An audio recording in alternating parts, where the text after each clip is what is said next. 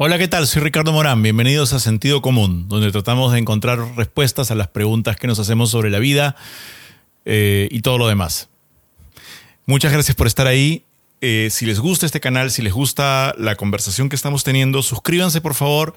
Es muy sencillo. Eh, pongan la campanita para enterarse cuando salen los nuevos videos. Y recuerden que entre todos los suscriptores que han comentado en los videos, vamos a sortear cuando lleguemos a 100.000 suscriptores un PlayStation 5. Así que Ahí está eso. Y nada, me han mandado una pregunta que me encanta.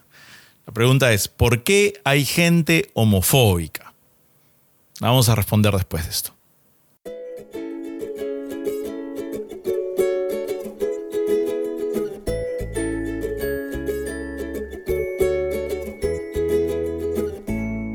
Y recuerda que al llegar a los 100.000 suscriptores, sortearemos un PlayStation 5 entre todos los suscritos que hayan hecho comentarios. Recuerda que tienes que estar suscrito y que tienes que haber hecho por lo menos un comentario. A más comentarios, más posibilidades de ganar. A ver, a ver, a ver. ¿Por qué hay gente homofóbica? Ay. Realmente no hay una única respuesta. Creo que hay muchas. He investigado un poquito, tengo acá algunas cosas, así que se me, disculpan si de vez en cuando chequeo mis notas. Eh, pero, mm, pero, pero sí, hay, como... Hay, la gente no es homofóbica por una única razón. Y para empezar, vamos a definir la homofobia. ¿no? Porque cada vez que uno dice homofobia siempre salta aquel pues este adepto a la Real Academia de la Lengua que dice que oh, yo no les tengo miedo a los gays y homofobia es tener miedo a los gays. Bueno, ya no se usa exactamente para eso esa palabra, ¿no? De la misma forma que matrimonio no tiene nada que ver con madre ni esas cosas. Las palabras evolucionan y cambian. Homofobia en la actualidad se utiliza para definir un sesgo eh, negativo que se le da a las personas que no conforman eh, o no se expresan eh, o no se comportan dentro de lo que se considera la dicotomía heteronormativa tradicional, aparentemente, cuando en realidad este, la homosexualidad ha existido desde que existen los seres vivos, existe en todas las especies de animales y existe en todos los seres humanos desde el inicio de los tiempos. Este, entonces, no hay nada más en ese sentido, no hay nada más tradicional que eh, la homosexualidad, eh, el hermafroditismo, este, las familias homoparentales, este, el transexualismo. Existimos desde, desde, desde que existen seres vivos, desde las amebas. Así que eh, cuando la gente me habla de lo que pasa es que lo tradicional o lo no sé qué, le digo, lo, tradicional somos nosotros, ¿no? ¿Has visto alguno de esos este, huecos eróticos mochicas? Los, eh, los huecos eróticos mochicas tienen un montón de hombres follando y también las este, vasijas griegas. Así que de tradicional hemos estado siempre ahí, a la vista. Pero debido a lo que ocurre con con ciertos grupos hegemónicos, como lo que ocurre con la gente blanca en contra de los afrodescendientes, este, eh, y más aún cuando se trata de una minoría, porque las personas que tenemos eh, orientaciones sexuales o identidades de género, que son dos cosas diferentes, eh, que no, no forman parte de este grupo heteronormativo, eh, llegamos a ser alrededor del 10% a nivel mundial. Entonces el otro 90%, por ser más gente, siente que tiene poder para eh, tener un sesgo negativo contra nosotros. Entonces, ahora que entendemos un poco qué es la homofobia, y eso quiere decir también, ese sesgo negativo los impulsa a oponerse a cualquier iniciativa que busque hacer la vida de las personas LGTBIQ más, más igual, o sea, que, que tengamos mayor equidad.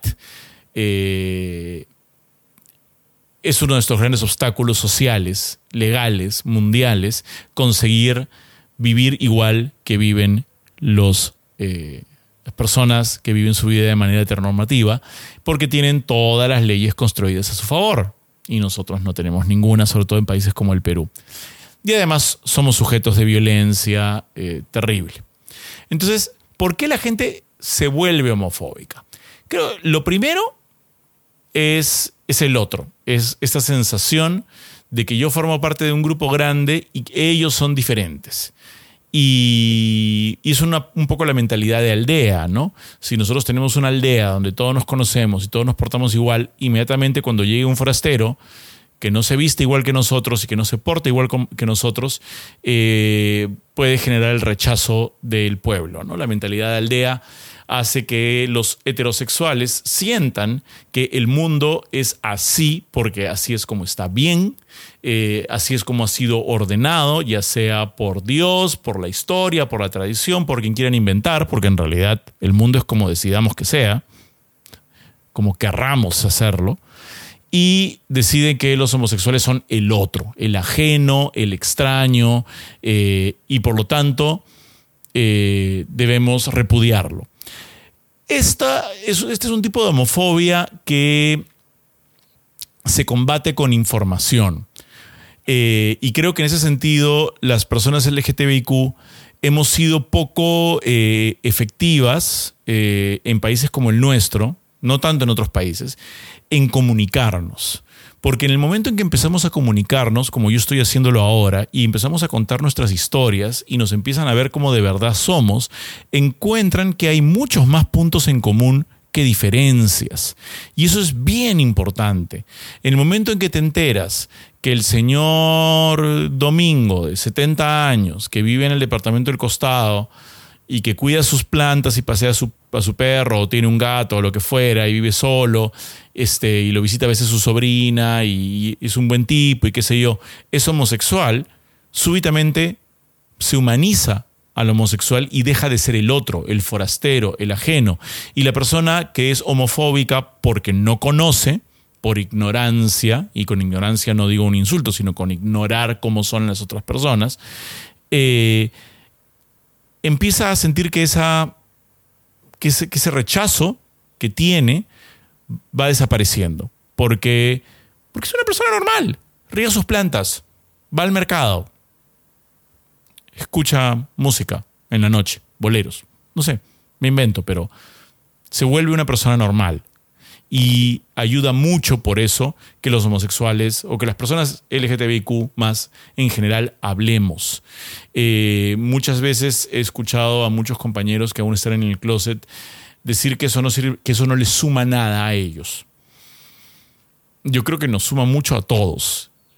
Nadie puede obligar a nadie a salir del closet, pero el salir y hablar nos vuelve personas con nombre y apellido y no una masa de forasteros extraños a los cuales es fácil odiar. Creo que eso es primero, desconocimiento. Luego hay una cosa segunda, que es el desprecio a la mujer. En ese sentido, hay todo un mundo de homofobia que tiene que ver con el desprecio a la mujer, con el machismo internalizado. ¿Por qué? Porque dentro de la concepción más tradicional y hegemónica en nuestro país, la mujer es considerada un ser, un ciudadano de segunda clase. Hace más trabajo que el hombre y gana 30% menos o veintitantos por ciento menos. Eh, no llega a los puestos a los que llegan los hombres, es discriminada en el centro de trabajo, es agredida física y psicológicamente por personas, por sus parejas, es asesinada eh, y entonces, para los hombres, ser mujer es ser lo peor del mundo, ¿no? Porque son esos seres a los cuales ellos maltratan o la sociedad maltrata. Entonces, cuando un hombre, cuando uno de ellos, cuando uno que forma parte de la hermandad masculina, admite eh, que es homosexual, inmediatamente es visto como un traidor a esta hermandad eh, machista. Y lo peor que puede haber en la mente de estos hombres machistas es ser mujer. Y en su pobre entendimiento de la sexualidad humana, creen que ser homosexual o tener una orientación homosexual es querer ser mujer. No. Eso es ser transexual, que es otra cosa. Transexual mujer. El tener una orientación homosexual no tiene nada que ver con tu identidad de género. Mi identidad de género es masculina, mi genitalidad es masculina, mi orientación sexual es homosexual. Em, pero eso es visto como algo terrible y que debe ser castigado porque es débil, porque es inferior y empiezan a ser sujetos de la misma violencia, agresividad y discriminación de la que son sujetas las mujeres. Los hombres tenemos un privilegio muy grande por ser hombres y no lo registramos. Los hombres homosexuales perdemos ese privilegio y la sociedad machista nos castiga por eso. de ese lado podemos decir que de repente la homofobia es otra de las horribles caras del machismo. Por ejemplo, eh, para los hombres machistas el sexo es básicamente penetrativo eh, y consiste en, penetrar a una mujer. A pesar de que el sexo no, quiere, no requiere penetración eh, exclusivamente y tiene muchas facetas y uno lo puede disfrutar de miles de formas. Entonces el hombre homosexual también de repente le gusta ser penetrado. Cosa que a veces es cierta y cosa que a veces es no, no, no es cierta. Y obtienen su satisfacción sexual de otras maneras. El sexo es muy diverso y se puede obtener satisfacción sexual de miles de maneras diferentes. Pero la asociación con que le gusta que se la metan, como dicen ellos entre comillas, lo hace un ser inferior. ¿Qué dice eso de la opinión que ellos en realidad tienen de sus de las relaciones que tienen con, mujeres en su vida, que eh, por definición de su genitalidad han tendido a tener relaciones en las que han sido penetradas. Si eso es lo peor que puede haber. ¿Se convierte entonces su relación con mujeres en un acto de humillación hacia ellas? ¿En un objeto a ser usado y descartado? empieza a cuadrar mucho esta relación entre el machismo y la homofobia. ¿No es cierto? En general, el, y voy a, voy a revisar un poquito aquí mis notas porque había una cosa que me, que me llamó mucho la atención y ahora acabo de encontrar, y es eh, cómo algunos hombres encuentran en la existencia de un homosexual la posibilidad de ejercer poder que no tienen. Eh, y eso habla también de su baja autoestima. El hecho de que yo sea un hombre y que diga abiertamente que soy homosexual y lo diga en televisión y lo diga en mis libros y lo diga en, en los videos de YouTube y lo diga en mi podcast, este, les genera una amenaza a ellos una, una amenaza porque eh, les mueve el piso, les quita eh, el sistema de valores del cual se agarraban y que los hacía sentirse seguros. Entonces deciden convertirse en agentes eh, para castigar a los homosexuales, ya sea por agresión en las redes sociales, por bullying en el colegio o finalmente por agresión física en la calle, donde tantos eh, eh, hermanas y hermanos LGTBIQ han muerto porque su existencia amenaza la única visión del mundo que ellos tienen y les da miedo que el mundo no sea como ellos se lo imaginan. Bueno, el mundo no es como ustedes se lo imaginan. Es mejor. Es más bonito es más diverso, es más libre.